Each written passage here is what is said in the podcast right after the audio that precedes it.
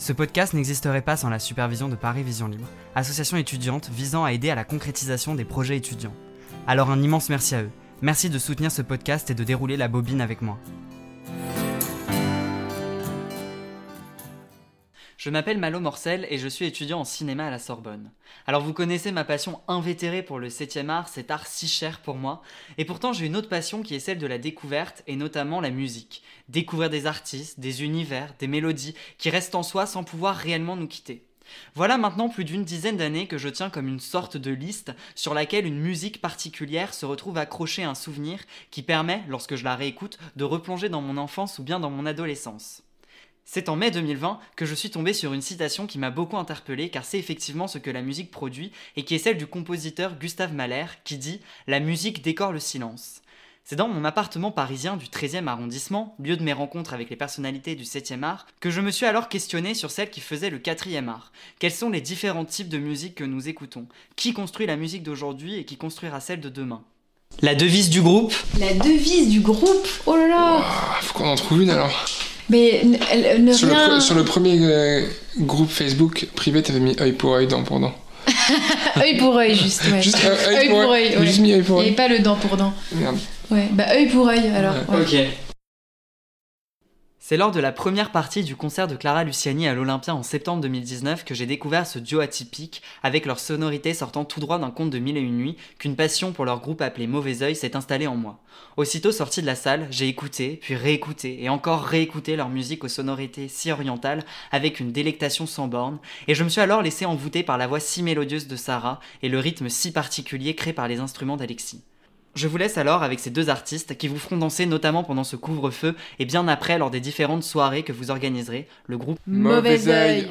Merci à la chanteuse Sarah Benabdallah et au musicien Alexis Simon, figure émergente de la pop française, d'avoir accepté cette salve d'épisodes que j'ai décidé d'intituler le cycle musical, cherchant, tout comme les épisodes centrés sur le cinéma, à vous faire découvrir leur parcours et leur rapport à l'art au sein de l'industrie musicale.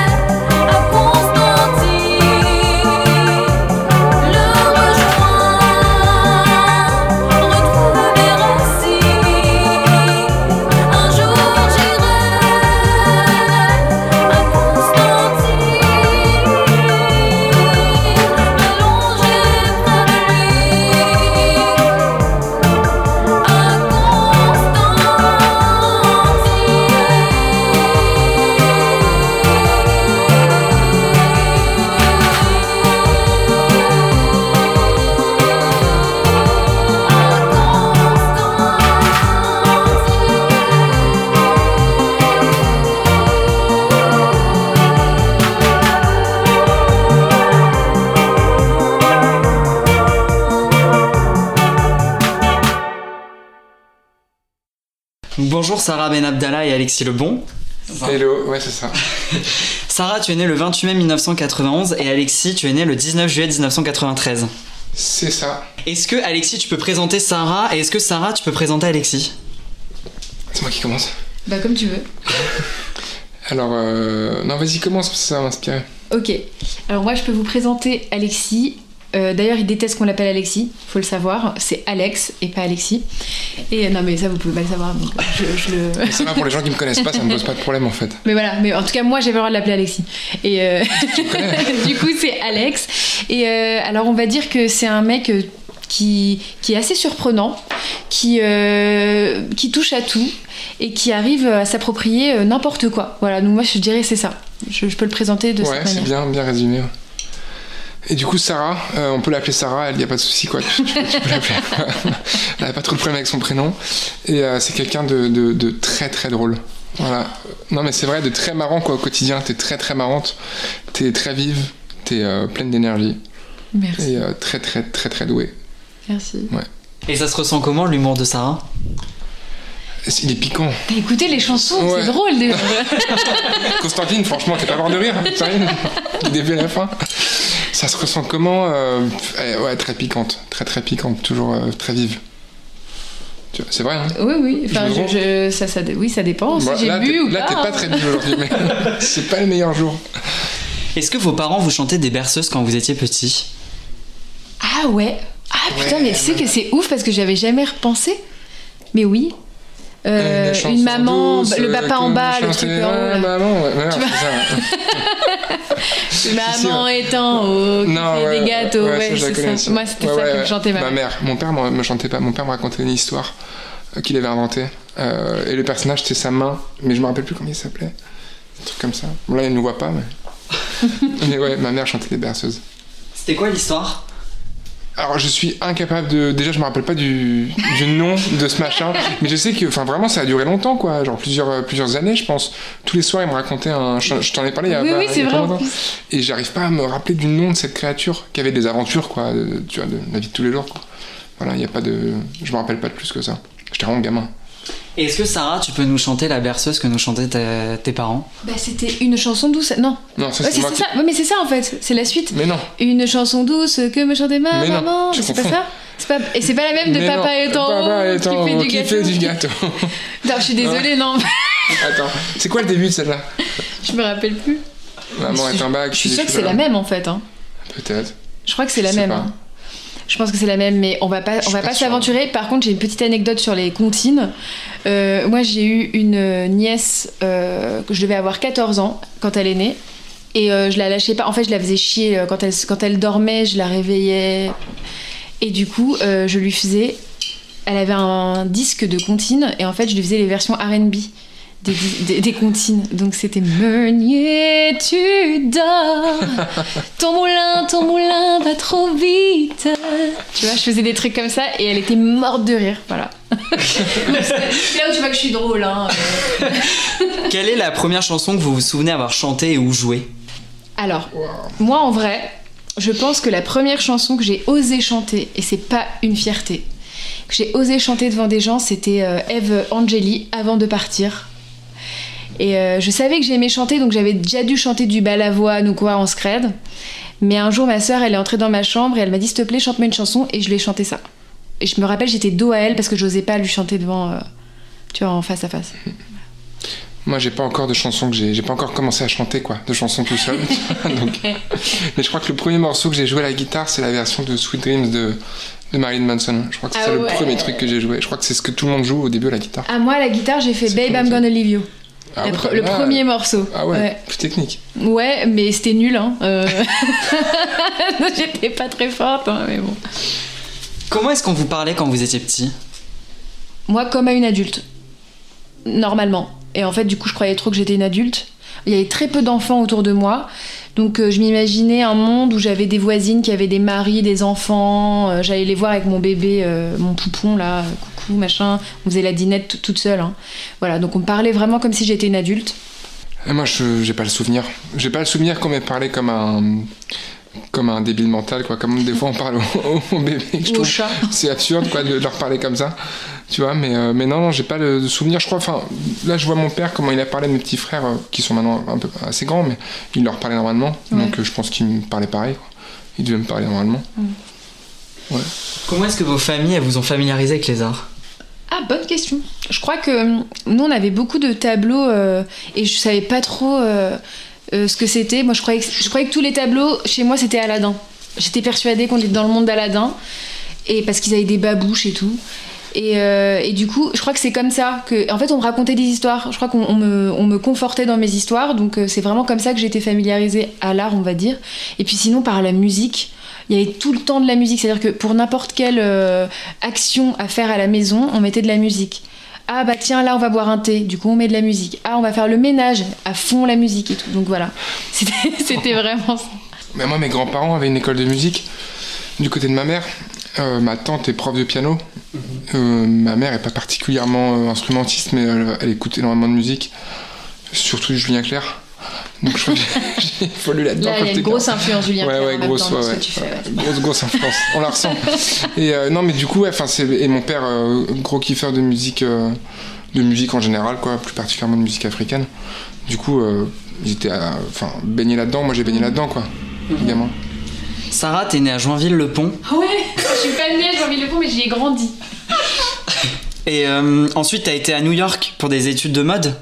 Alors, euh, oui, en fait, je suis arrivée à New York euh, un peu par hasard. Je suis venue en vacances une semaine et j'ai une copine qui m'a dit Tu te fais chier à Paris à la fac là, euh, donc tu veux pas postuler pour l'agence de photographe de mode pour laquelle je bosse Je dis Ok. Donc j'ai fait ça pendant quelques temps et en fait, après, c'est là où j'ai commencé à faire de la musique quoi. Ouais. Et euh, ensuite, tu reviens à Paris, on pourra te voir aux côtés de la femme notamment. T'es d'origine algérienne. Ouais. Et Alexis, ou Alex, ton, ton père était percussionniste et a fait beaucoup de percus euh, africaines, Ouais, comme tu disais. Euh, et on retrouve une musicalité orientale dans vos chansons. Est-ce que vous pouvez nous en expliquer un peu plus ou pas? Là-dessus. Oui.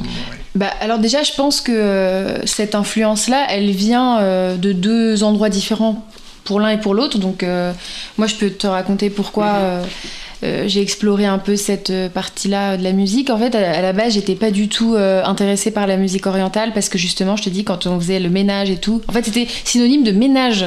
Ménage, musique orientale à fond. Donc euh, moi, ménage, non, quoi.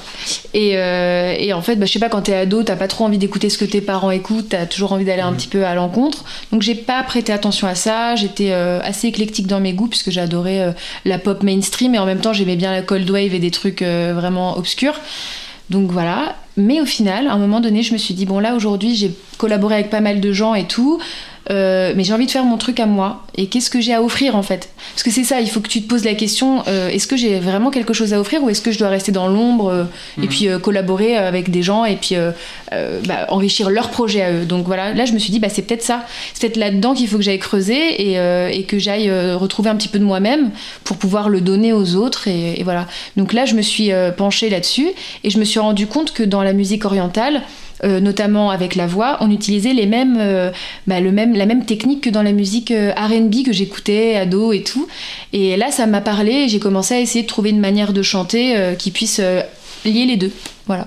Alors, moi, pourquoi j'affectionne particulièrement la musique orientale, c'est avant tout parce que je suis pas, moi personnellement, je suis pas très doué avec les mots, tu vois. Je j'écris pas de, de texte au son de mauvais oeil euh, pour l'instant. J'ai pas encore euh, trop, je me suis pas encore trop lancé là-dedans. Et même les projets que j'avais avant étaient beaucoup plus instrumentaux, beaucoup moins pop, beaucoup, enfin beaucoup plus portés vraiment sur l'instrument. Et ce que je trouve assez ouf avec la musique orientale, c'est que je, je comprends pas l'arabe, donc je fais pas trop attention au, au texte euh, quand ils quand ils chantent.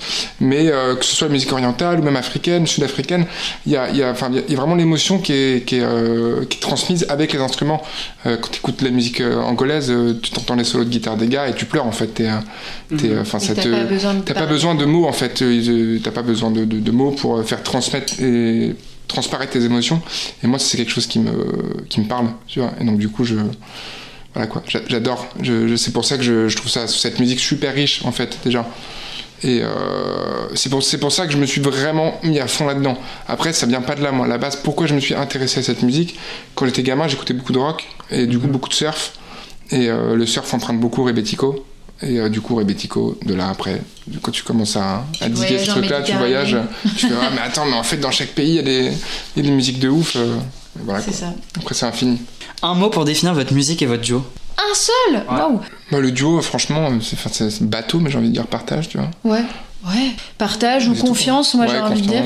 Et la musique. euh, Bah, éclectique, Ouais, c'est trop dire- con, mais c'est dire, vraiment mais ça c'est- aussi. C'est con aussi, mais c'est un.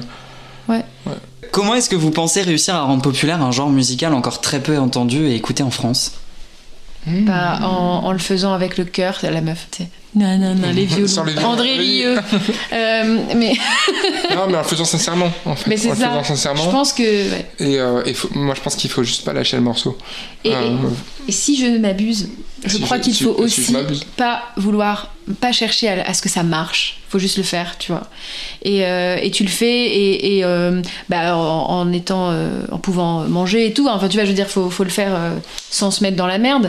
Mais voilà, faut juste le faire sincèrement et pas, pas avec l'idée de euh, je veux que ça marche, je veux. Il faut euh, pas essayer de le calibrer, quoi. voilà. Genre, faut- Je crois que c'est ça, le, la vraie- le vrai truc. En fait, il y a un- je pense qu'il y a un, un juste milieu à trouver entre calibre, trop calibrer un, un morceau, par exemple, et trop se laisser aussi la place de. Enfin, trop se par... Tu vois, tu vois ce que je veux dire Trop se parler à nous euh, en, tant que, en tant que musicien. C'est tout le challenge d'un Euh, projet qui cherche à, à- à lier les gens entre eux. Parce que nous, ce qu'on veut, c'est ça. C'est créer euh, des ponts, c'est euh, vraiment euh, ouvrir, euh, euh, bah, déjà donner la parole à des gens qui l'ont pas forcément, euh, et en même temps euh, bah, que, que cette parole-là, elle atteigne des personnes qui n'ont pas l'habitude d'entendre ça. Donc si tu, si, si tu fais euh, ça de manière hyper snob et, euh, et un peu... dans un, voilà, ouais. dans un truc d'entre-soi, ça marche pas. Donc faut quand même euh, bah, utiliser des codes qui sont compréhensibles et lisibles par tous. Quoi. Alex, tu es multi-instrumentaliste, c'est-à-dire de quel instrument tu joues, depuis quand, et pour quelles raisons ces instruments-là en particulier bah, je sais que j'ai commencé par la flûte parce qu'en fait, quand j'étais quand j'étais gamin, j'ai fait un espèce de, de, de, de stage où tu pouvais choisir plusieurs instruments. Enfin, tu t'essayais plusieurs instruments et j'avais fait batterie, piano, saxophone, flûte. Et, euh, et j'ai dit à mon père, euh, moi je veux faire la flûte parce que c'est le truc le moins lourd à transporter. Donc, euh, Toujours dans le pratique. hein. toujours en pratique. voilà pourquoi, quand j'étais gamin, j'ai choisi la flûte. Euh, voilà. Donc, pour la flûte, c'est ça. Après la guitare, bah. Euh, j'avais euh, ouais, j'avais 15-16 ans et j'ai écouté euh, plein de rock, plein de, la musique que tu écoutes quand t'as quand t'as 15-16 ans quoi. Donc forcément je voulais faire de la guitare. Et c'est enfin je voulais pas du tout faire de piano euh, étant gamin alors que ma mère euh, voulait quand même que je fasse du piano. Et vu que c'était quand même une famille de, pian- de pianistes, moi j'étais dans le refus quoi. Je disais, Ouais, non je ne ferai pas du piano. Euh, alors que c'était plutôt mon instrument de prédilection à la base. Euh, c'est plutôt ce vers quoi j'allais quand j'étais euh, gamin. Comment est-ce que vous vous êtes rencontrés? Bah, C'était une rencontre arrangée, on va dire. Euh, on était chacun sur des projets différents.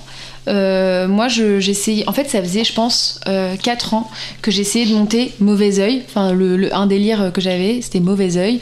Mais en fait, euh, j'avais des morceaux, j'avais des chansons, et il me, fallait que je trouve un coéquipier ou une coéquipière. Mais j'ai- euh, Mais ça n'a. Donc j'ai j'ai essayé vraiment, euh, commencer un projet de début avec quelqu'un, ça n'a pas marché, avec une autre personne, ça n'a pas marché. Donc j'avais un peu laissé tomber ça. Et en fait, on m'a fait écouter ce que faisait Alex. Et on m'a dit, tu devrais trop euh, bosser avec ce mec, quoi. Et c'est vrai que quand j'ai entendu euh, le premier morceau, je me suis dit, ah ouais, non, mais il est hors de question qu'une autre meuf euh, chante là-dessus, en fait. Donc euh, je me suis dit, voilà, cette personne-là, peut-être que je vais pouvoir apporter quelque chose à son projet et qu'elle pourra apporter quelque chose à mon projet. Donc c'est comme ça qu'on s'est rencontrés. Au final, on a, Ouais. On a allié les deux. Enfin, après, Parce qu'à la base, on- quand on s'est rencontrés, c'était surtout pour que Sarah bosse sur mon projet, Ouais. qui ne s'appelait pas Mauvais Oeil, qui n'avait pas encore de nom euh, à l'époque, et qui était du coup a- assez proche de ce que fait Mauvais Oeil maintenant, mais un peu moins, sans la dimension pop, euh, plus progressif, euh, et moins boîte à rythme, plus, euh, plus instrument, instrumental. Et, euh, et pendant un moment, on a cru même bosser sur les deux en même temps, Et bosser sur ton projet Mauvais Oeil, qui, qui s'appelait Mauvais Oeil, et sur mon projet. Et à un moment, on a décidé de rassembler les deux. on- Et ça crée un, un troisième truc Ouais. qui n'était ni Mauvais Oeil ni euh, le projet sans Enfin, nom. Voilà. Mais du coup, Et on a l'a appelé Mauvais Oeil parce qu'on avait déjà le nom. Le, le nom est- Moi, j'avais pas de nom pour mon projet, toi, t'avais ce nom-là. Voilà, on n'allait pas se prendre la tête on à s'est dit, il est cool le nom, on va pas Voilà. chercher un troisième nom. Et pourquoi justement Mauvais Oeil? Bah, bah, mauvais œil, en fait, c'est, ça a une connotation méga négative. Et c'est vrai. Et, et, et on, et moi, en tout cas, on m'a toujours euh, euh, ressassé que le mauvais œil, c'était un peu la cause de tous les maux. Euh, en fait, dès que tu réussis pas quelque chose, c'est le mauvais œil. Et au bout d'un moment, j'ai fini par, euh, par y croire un peu.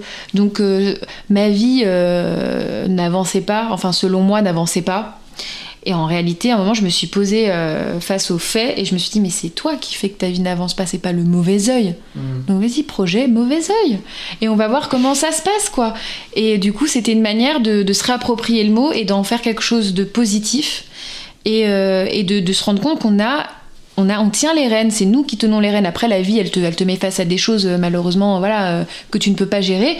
Mais le tout, c'est euh, c'est de toi euh, en tirer le meilleur, quoi. Et c'était ça le, le- le premier message qu'on voulait lancer avec ce projet. Ouais. Du coup, vous estimez pas être euh, superstitieux? Moi, je crois que je suis devenu superstitieux depuis que j'ai rencontré Sarah. Pourquoi? En fait Mais Parce que moi, j'avais pas trop cette notion du. Pour le coup, toi, c'était quelque chose d'assez présent, euh, je pense, dans. Enfin, je ouais. pense, je, je constate. Tu le sais. Enfin, je le sais. C'était quelque chose d'assez pré... C'est quelque chose d'assez présent dans, dans ta famille. Et euh, moi, pas trop. Euh, ils sont pas trop superstitieux euh, de mon côté. C'est l'inverse. C'est même l'inverse, ouais. C'est très rationnel. Et, euh, et du coup, c'est vrai que depuis que, que tu m'as expliqué, euh, montré le- la voie du mauvais œil, euh, tu le vois partout après, quoi. Tout est, tout est de la faute du mauvais œil. euh. Est-ce qu'il y a un moment dans votre carrière où le mauvais œil est venu frapper à votre porte? Tout le temps. Franchement, ouais. euh, toutes les semaines. Toutes les, tout le temps. Tous les mois, à chaque fois que, tout le le- temps, ouais. que la MPC marche pas, genre, non. C'est vrai. Non, mais c'est vrai. non, mais enfin, ouais, pff, ouais, assez régulièrement quand même. hein. Mais en fait, euh, On l'a toujours dépassé. c'est ça. Le, le lot, le lot de tout le monde, c'est d'avoir des obstacles et de les surmonter. Donc en ça, le mauvais œil, je pense qu'il frappe à la porte de tout le monde tout le temps. Enfin, je connais personne euh, pour qui la vie est un long fleuve tranquille. Comment est-ce que vous organisez pour composer et écrire les chansons? Ça dépend. Ouais, on n'a pas vraiment de recettes. euh, on n'a pas vraiment de recettes. Par exemple, sur nos deux premiers EP là qui sont qui sont sortis, il y a très peu de morceaux qui ont été composés par nous deux en même temps. Euh, je crois qu'il y a que Mektoub qu'on a composé Ouais. ensemble. Ouais, Vraiment, ouais. c'est-à-dire que Mektoub n'existait pas avant qu'on se rencontre. Euh, donc là, comment ça s'est fait pour Mektoub? Bah, On a fait tourner une boucle d'accords pendant trois jours à la maison. Et, et puis voilà, quoi, t'as écrit le texte, on a, on a composé la mélodie, on a fait l'arrangement. On était vraiment à deux quoi, devant l'ordi. euh, À tout faire. pendant à, à tout faire ensemble, quoi, à tout penser ensemble. Des fois, moi, je vais faire tourner une boucle, toi, tu vas arriver, tu vas poser un texte. Euh, des fois, tu arrives avec une petite boucle et puis on la retravaille ensemble. Enfin, il n'y a pas trop de. Voilà.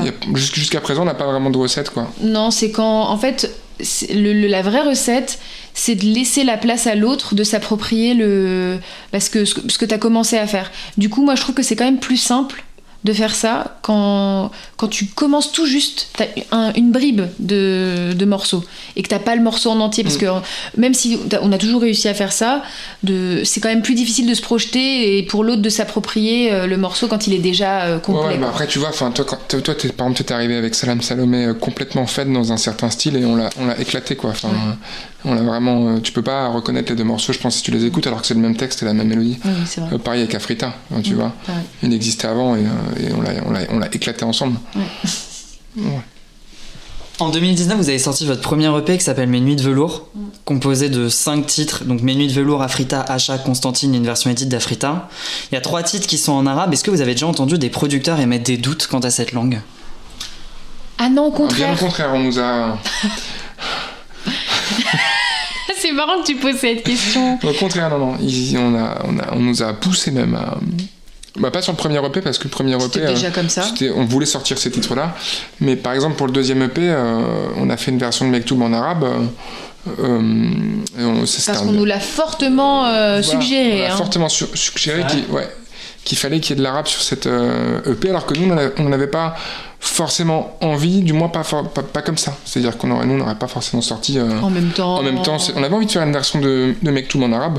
On a toujours eu envie parce que ça, elle s'y prête, tu vois, à la langue arabe, mais on l'aurait pas nous forcément sorti en même temps euh, qu'avec le reste, quoi. On trouvait que ça faisait un peu, euh, un comment dire, un peu. conflit, Conflit, avec, voilà. avec l'autre. Mais bon. Avec- Enfin euh, bref, ça c'est. Je c'est- crois c'est- qu'il y a d'autres artistes qui nous ont parlé de ça aussi, d'autres artistes qui font de la musique euh, avec euh, un peu de- de- d'oriental dedans, qui nous, qui nous avaient dit que faites gaffe, euh, on va peut-être vous, vous suggérer forcément de, de chanter en arabe, quoi. Parce que c'est la signature, c'est ça? Même pas. je- Bon après. euh, Je sais pas.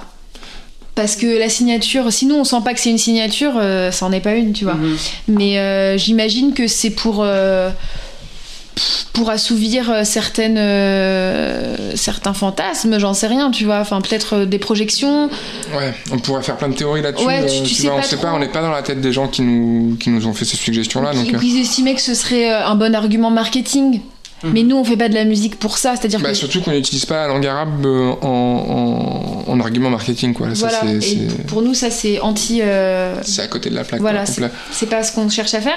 Mais après, euh, voilà, c'est sûr que tu as besoin, euh, pour se faire entendre, tu as besoin que le produit il soit, il, il soit vendable. Mais on estime qu'on n'a pas besoin de chanter non plus en arabe pour que ça le soit, quoi. Faut, ait- faut que ça ait du sens si on utilise cette langue, sinon c'est pas intéressant. Vous avez choisi le label Entreprise créé en 2012 qui accueille les artistes voyous, Fishback, Grand Blanc. Pourquoi est-ce que ce label-là, euh, pourquoi ce label-là en particulier? Bah déjà parce qu'ils nous ont choisis. non, je plaisante, mais en gros c'est eux qui sont venus vers nous parce que euh, eux ils ont une, euh, une vision euh, qui est assez intéressante, qu'on trou- qu'on trouvait intéressante en tout cas à ce moment-là, qui est de, de prendre les artistes, euh, des artistes avec des justement des, des comment dire des influences assez euh, obscures et à la fois qui peuvent emmener dans quelque chose de plus euh, euh, mainstream entre guillemets quoi, vraiment avec des gros guillemets.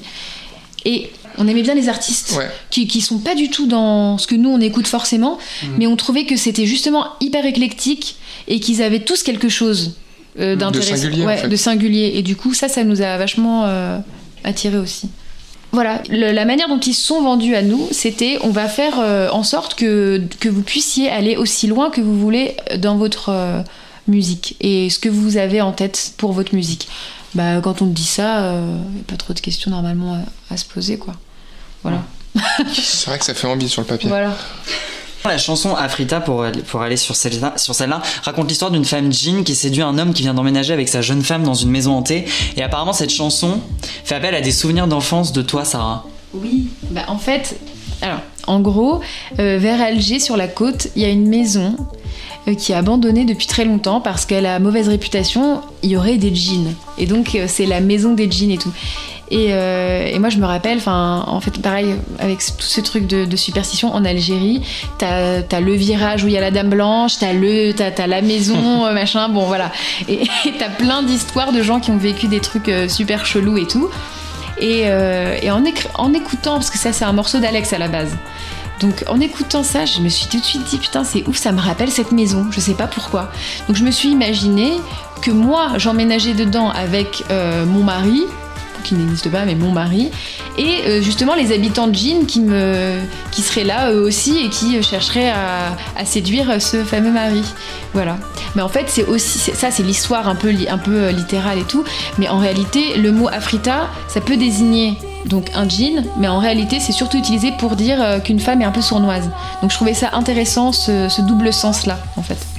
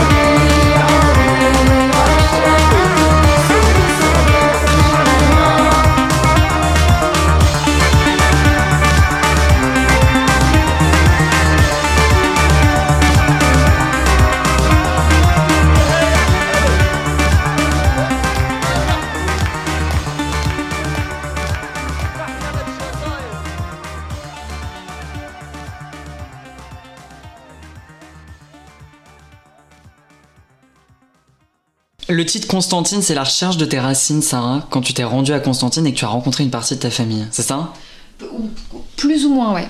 Ouais. C'est-à-dire? C'est-à-dire, en gros, euh, Constantine, alors on dit tout le temps, enfin, c'est pas, c'est pas on dit, c'est que c'est euh, c'est aussi dit dans la chanson, donc je peux pas.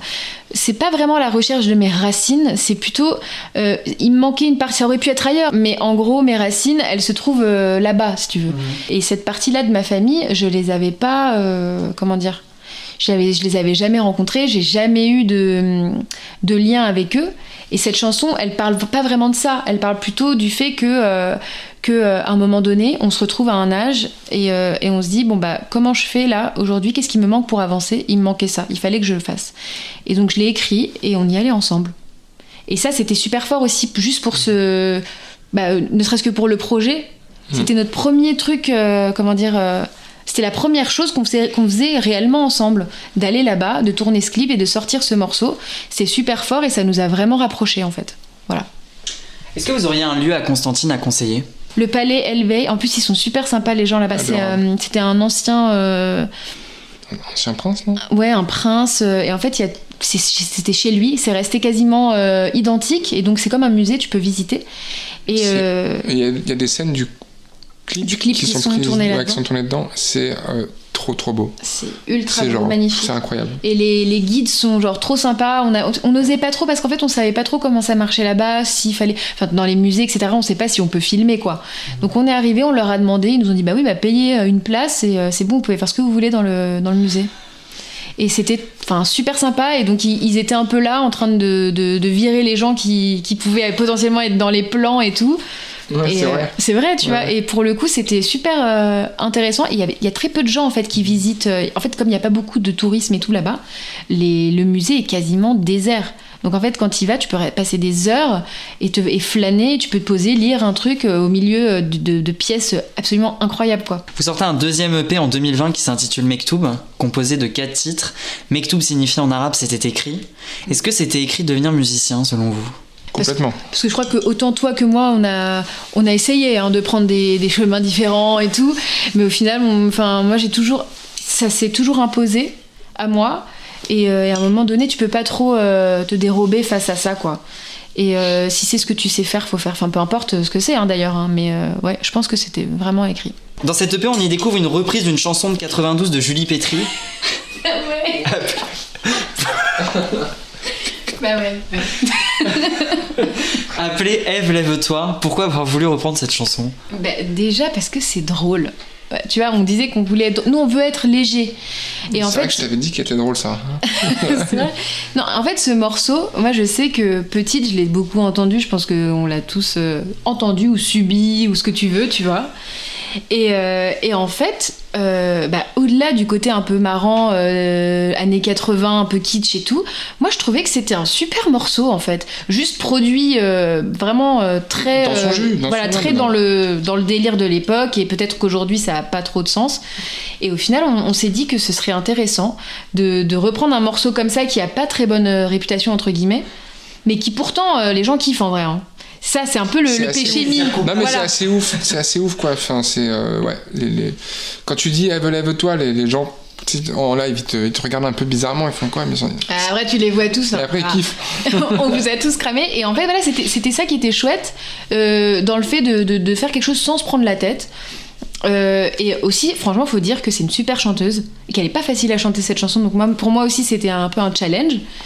Euh, et voilà, et en fait, ce qu'elle raconte, ça fait écho à ce qui se passe aujourd'hui aussi. Enfin, tous ces trucs, euh, les femmes aujourd'hui parlent beaucoup, ont un peu plus la parole, et ça, c'est vachement. C'est hyper, c'est hyper intéressant de voir ça, les, la parole se délier comme ça. Ça raconte ça, quoi. C'était déjà le cas à l'époque, les nanas avaient Mhm. besoin euh, de l'ouvrir un petit peu et de le faire ensemble. C'est pas un groupe de meufs, quoi. On est ensemble et on raconte ça. Lui aussi, il est là, Eve, lève-toi et tout. Donc, euh, on trouvait ça cool, quoi, comme message. Voilà. Ouais, puis euh, Julie, Piet- Julie Pietri, c'est aussi une des premières euh, chanteuses de, de, de, de, de variété euh, française à avoir mis des touches un peu orientales dans, Ouais. sa, dans sa musique à l'époque. Donc on trouvait ça aussi intéressant de. Enfin, Tout, est, tu vois. tout, tout prenait Il y sens. avait pas mal de, de points quoi, qui nous, qui nous disaient oui, Mm. tu peux reprendre ce morceau. Quoi. Et vous avez eu des retours de Julie Pietri ou pas? Ouais. Ouais, franchement, ouais. Elle nous a partagé sur ses réseaux. C'est la première à avoir partagé le truc. Ouais, On a été validé par Julie. Ouais, validé par Julie, euh, sachant qu'elle est, elle est un peu particulière, euh, elle aime pas trop, je crois, les reprises. euh, C'est vrai? Ouais. Et ses fans, ses fans aussi étaient. euh, Bah franchement, ils ont, étaient- en vrai, ils ont grave validé quoi. ils ont validé. Même si c'était en mode c'est toi qu'on aime, Julie. On euh, préfère. on- Julie, c'est mieux, mais bon, c'est pas mal quand même. Ouais. mais non, c'était chouette d'avoir euh, la, la personne, la première concernée, euh, Non, c'était une belle surprise valide, quand même. quoi. qui Ouais. valide et qui dit, elle a dit des choses très jolies quoi sur, euh, sur nous. Donc, euh. Qu'est-ce qui complète et change entre votre premier EP et le deuxième? Bah, t'en as un, c'est un peu plus nocturne. J'ai l'impression, enfin, t'es plus dans le rêve, dans. euh, Enfin, moi, vraiment, c'est un. euh, je me rappelle, par exemple, ne serait-ce que Mes Nuits de velours, pour Mm. moi, je- bah, vu vous aimez le cinéma, donc euh, pour moi, c'était vraiment Dracula euh, de Coppola, tu vois, j'étais vraiment dans un délire comme ça et on. on- Je crois que ça se ressent dans la, dans la chanson, donc c'est vraiment très nocturne, plutôt film d'horreur, entre guillemets. hein. Euh, et et l'autre, c'est la, la- la- bah, le, le- le jour, quoi. On est plus dans la danse, dans, euh, dans un truc plus joyeux. Donc ça se répond, en fait. Je pense que c'est ça. la- Ouais, mais ça aurait- on aurait pu tout sortir tout en même temps quoi. ça. Voilà, ça aurait pu être euh, un truc en même temps, mais ils se répondent les deux. À quand votre premier album? Bah écoute, là on est, euh, on travaille dessus, on compose. On compose pour ça en tout cas, on compose plutôt en vue d'un album plus qu'en vue d'un EP. Euh, mais après là, en ce moment, c'est un petit peu, un petit peu compliqué de se projeter. C'est-à-dire que nous, on adore euh, ce qu'on préfère avant tout, euh, ce, que, ce que je préfère avant tout, je vais parler pour moi, c'est quand même faire du live. Je pense que je peux parler pour toi aussi, Sarah. Et du coup, si on peut pas défendre cet album en, en live, euh, enfin moi je sais que j'aurais pas envie de le sortir euh, là dans les mois qui viennent si on peut pas le défendre en live. En fait, moi je dirais, et là c'est vraiment un truc qu'on n'en a jamais parlé, donc tu me dis soit si tu penses la même chose. Mais pour moi, euh, là si on devait sortir quelque chose, il faudrait sortir quelque chose de vraiment pensé pour cette période, Ouais, c'est ça. je trouve. Parce que, Ouais, c'est euh, ça. Ouais, tu résumes bien. tu vois, parce que en fait, euh, si, tu, si tu te mets à faire euh, la musique qu'on a l'habitude de faire, etc., euh, les gens, enfin là, les gens ils sont pas dans le délire, quoi, ils sont pas dans le mood. Là, on est sur d'autres trucs quand même, tu vois. Donc, soit on, on fait quelque chose pour accompagner cette période, et, euh, et je crois que ça aussi, ça peut être vraiment relou, quoi. On a compris que c'était chiant comme période, donc euh, si c'est pour faire des. Ouais, ouais, faut trouver un juste milieu trouver. parce que Et là, nous, on, nous, on va pas se mettre à faire que des guitares-voix. C'est euh, ça. Et nous, on n'a pas vraiment, en fait, euh, cette impulsion-là aujourd'hui. Donc, donc euh, vaut mieux rester silencieux à ce moment-là, je pense. C'est tout. Par exemple, il y a des artistes qui ont fait des, des lives euh, par le biais de- d'Instagram, tout ça. Vous, vous, vous y pensez ou pas? Bah, C'est-à-dire que nous, pendant le confinement, on s'est confinés ensemble. On a eu la bonne idée de se confiner ensemble en se disant on va composer plein de trucs. On, va, voilà, on, a, on a fait que mater True Blood et faire de la bouffe. Et, euh, Jouer aux cartes. jouer aux cartes voilà, et, et faire du sport, genre, tu vois. Voilà, à la fin. Ouais, ouais, on avait les- une les trois- semaine de les trois sport. derniers jours. tu sais. et euh, et euh, évidemment, le premier jour, euh, les deux, ouais, les deux trois premiers jours, on s'est dit allez, euh, vas-y, on t'inquiète, Sarah, on va se motiver et tout. Moi, je me rappelle que je t'ai fait un speech. euh, on va faire des trucs sur Instagram et tout, on va faire des live streams et tout. Mais que dalle, on a en fait. Mais c'est pas notre. Mais en fait, surtout que très rapidement, on a vu énormément de, de gens, que ce soit des médias ou des, ou des artistes, Premier jour de confinement. Ouais, enfin, premier jour de confinement, déjà, live confiné et tout. Et moi, personnellement, j'ai trouvé ça un peu. un peu anxiogène, quoi, un peu lourd, tu vois. J'ai de- eu, un de- bien- j'ai eu la gerbe, franchement. de, de- C'était trop. Enfin, c'est- c'est-à-dire qu'il y a eu trop, quoi. Tout d'un coup, c'était de- tout le monde, quoi, était dans sa chambre en train de faire de la guitare et. euh, Parce que tout le monde avait peur, euh, de manière compréhensible, d'être oublié un sûr. peu dans cette période. Et Mais du coup, ça de- ça- ça a juste fait sortir des trucs un peu dégueux. Ouais, y a- il y a- non, mais il y a eu des trucs superbes, hein, il y a eu des trucs super beaux, mais il y a eu une espèce de saturation comme ça des réseaux sociaux, Ouais. euh, qui déjà, moi, j'ai vraiment du mal avec les réseaux sociaux, et du coup, ça, moi, ça m'a fait flipper. Je suis non, mais vas-y, en fait, on va pas faire ça, on va pas euh, juste euh, proposer. de- En plus, on, est, on très perfectionniste, euh, euh, on aime bien euh, aller vraiment très très loin dans la, dans la recherche des, des choses, tu vois, on, peut, on, on a passé beaucoup de temps à produire nos morceaux, et, euh, et, on- et si on n'avait pas eu des deadlines, on serait encore en train de produire Constantine, quoi. tu vois, en fait on, l'aurait jamais sorti. Et du coup c'était pas trop notre notre notre truc quoi de, de prendre juste une guitare et de faire un truc rapide Non, du coup, on, l'a fait. on l'a fait. une fois pour le pour le printemps de Bourges parce qu'on était programmé au printemps de Bourges l'année dernière qui n'a pas eu lieu. Et du coup ils ont fait ce truc là le printemps imaginaire. Et là on s'est chauffé. Et en fait on a installé tout notre setup dans mon salon Et, euh, et, et là, ça a eu du sens en, en plus Ouais. parce qu'on a eu vachement de réactions des gens qui nous ont dit ouais merci, c'était super. euh, On a reçu plein de messages, tu vois, c'est super cool d'avoir vu un vrai live, un vrai Ce qu'on a fait, nous, on s'est dit, allez, les, bah, les on, on, va- fait la même chose qu'en notre live. un- un- un- un piano voix ou un guitare voix, on va faire notre live comme on aurait dû le faire au printemps de Bourges. Et, euh, et ça c'était cool. Tu vois, ça on a. Mais après on n'allait pas faire ça tous les jours, tu vois. Une fois que tu l'as fait, après, c'est Tu l'as fait une fois, voilà, donc on, tu, on va pas le faire toutes les semaines non plus. hein. Mais du coup, ouais, faut choisir ce pourquoi tu le fais, comment tu le fais, et faut toujours. Moi, je pense qu'il faut que ça vienne du cœur. Là, on avait envie de jouer, on n'en pouvait plus en fait. Donc c'était sincère, on était Ouais, là. c'est pour, ça euh, que c'était bien, parce que Ouais. c'est clair que si on s'était jeté dessus dès le premier jour, euh, Voilà. on, on allait être déprimé et donc ça allait se voir, ça, on n'allait pas proposer quelque chose de, de bien, et euh, ça c'est pas possible. Est-ce que vous comprenez la décision du couvre-feu? Moi, j'aurais compris euh, un reconfinement. Dans ce cas-là. Un couvre-feu, euh, je comprends le principe, hein. je comprends que euh, les gens se rejoignent entre eux, machin, machin. Mais je trouve qu'il y a. En fait, à force de faire des trucs un peu contradictoires, ça perd les gens. Et je crois que, en fait, au-delà de la comprendre, cette, euh, cette initiative du gouvernement, c'est surtout que je pense ça va perdre, on va perdre des gens. Les gens vont pas forcément être plus dociles Ouais. qu'avant, quoi. Moi, j'ai peur de ça, en fait, surtout. Et que ça change rien, en fait. Moi, je, moi, mon point de vue, il, est, enfin, il y a un truc que je trouve aussi euh, un peu de la même manière que tout le monde s'est jeté sur Instagram pour euh, faire des, des, des guitares voix. Je trouve que c'est un peu, euh, c'est un peu anxiogène, quoi. Tout le, tout, tout- tout le monde donne son avis aujourd'hui. Tu vois, tout C'est le vrai. monde- Tout le monde dit, moi je pense qu'on aurait dû faire comme ci, moi je pense qu'on aurait dû faire comme ça. Euh, de toute façon, on va toujours trouver un moyen de critiquer le- le- les décisions du, du gouvernement parce que, euh, enfin, entre nous, elle, elle- elle- moi, elle me semble critiquable, forcément, tu vois. Et effectivement, ils- moi j'estime qu'ils ont géré ça de. Pas la, pas la- J'ai envie de dire, moi j'aurais pas géré ça comme ça, mais en fait, moi je suis pour Mais- dire ça, tu ouais, vois. mais toi, t'es tout seul. Eux, ils sont pleins. Ouais, mais c'est-à-dire que on est tous là à donner notre avis. à- à- En fait, c'est, c'est, ça, ça fait pas avancer les choses, quoi. Tu vois, moi, je pense que, je pense que de toute façon, faut essayer de respecter un peu les, les mesures qui sont prises. Ah bah non, mais maintenant que c'est pris, t'es obligé de Euh, respecter. Maintenant que c'est pris, autant les respecter euh, jusqu'- jusqu'à un certain point, tu vois. Effectivement, le couvre-feu, c'est un peu. Tu poses la question, c'est un peu. euh, Moi, là, je crois que ça... moi, ils m'ont perdu un peu là voilà, c'est un, peu- couvre-feu. c'est un peu. non, mais c'est- dans ce cas-là, autant confiner, quoi. Enfin, Oui, bah vois, oui. mais bon. Voilà, moi, c'est juste Mais ça. là, je suis en train de faire exactement ce que j'aime pas, donner Mais mon- après, voilà, c'est vrai que nous, on n'est pas, on n'est pas, on n'est pas à leur place. On Ouais. sait pas ce que c'est que de gérer une crise comme ça. Mais en tout cas, en tant que personne qui reçoit l'information, là, je suis perdue. C'est tout. Oui, Voilà. c'est plus ça quoi. Tu vois, de là à dire je comprends, je comprends pas, je suis d'accord, je suis pas d'accord. Effectivement, je te rejoins parfaitement. Là, j'ai- j'ai j'ai lâché l'affaire quoi. Je sais pas. C'est- ouais. Est-ce que vous auriez des conseils à prodiguer à des étudiants qui souhaitent se plonger dans le milieu de la musique? Euh, vas-y, va- vas-y, tôt. Vas-y, vite.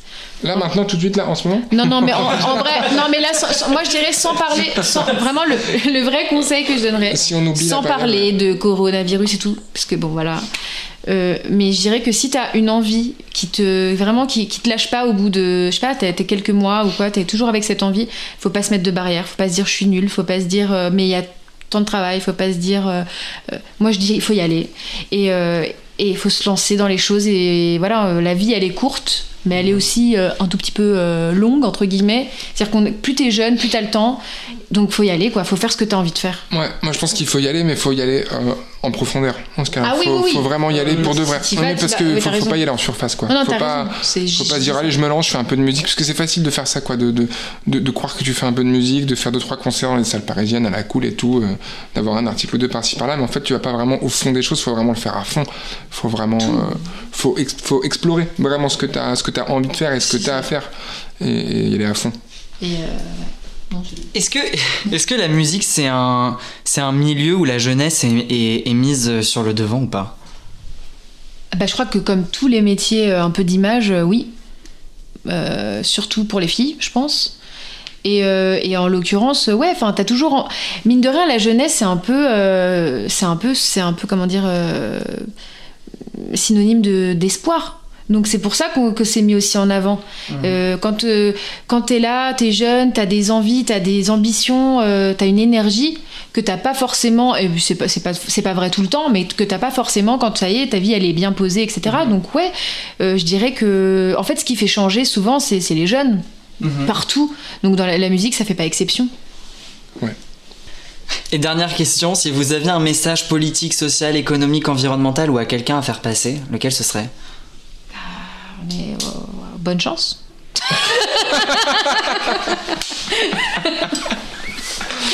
non. Mais moi je dirais, franchement, encore, je vais sortir euh, André Rieu, mais genre, ouais, faut qu'on. s- Avant tout, il faut essayer de s'écouter les uns les autres. Ouais. Quand les gens sont en souffrance, au euh, plutôt que de, de dire euh, qu'ils se victimisent ou quoi que ce soit, il faut essayer d'écouter ce qu'ils ont à dire, Mhm. de prendre en compte et. et d'essayer de dialoguer. C'est pas facile de dialoguer avec des gens euh, quand ils sont par exemple. Écoutez, euh, il faut essayer d'écouter aussi. oui, faut- bah, faut- avant tout, ouais. faut écouter et ensuite dialoguer. Et voilà, enfin. mais après, ça, c'est pas vraiment un, un- un conseil. euh, Enfin, un truc politique ou quoi, c'est un truc de vie, quoi, de valeur. Et ça se. Je pense que ça se. Ça transpire un peu partout, Mmh, c'est dans, dans- tous les domaines de la vie. Mais ouais, il faut qu'on s'écoute un peu plus les uns les autres. Mmh. Voilà. Ok. Bah merci beaucoup. Merci, à vous. Bah, vous avez bien écouté là. Merci à Sarah Benabdallah et Alexis Simon du groupe Mauvais Oeil d'être venus participer à ce podcast. Merci aussi à leur label, entreprise, de m'autoriser à diffuser leur musique. Merci à Gauthier Fragnat pour la prise son, ainsi qu'à David Valigny pour le générique composé pour l'émission. Merci aussi à vous qui écoutez ce podcast. N'hésitez pas à dérouler la bobine avec moi. Pour plus d'informations, rendez-vous sur la page Instagram qui porte le même nom que l'émission.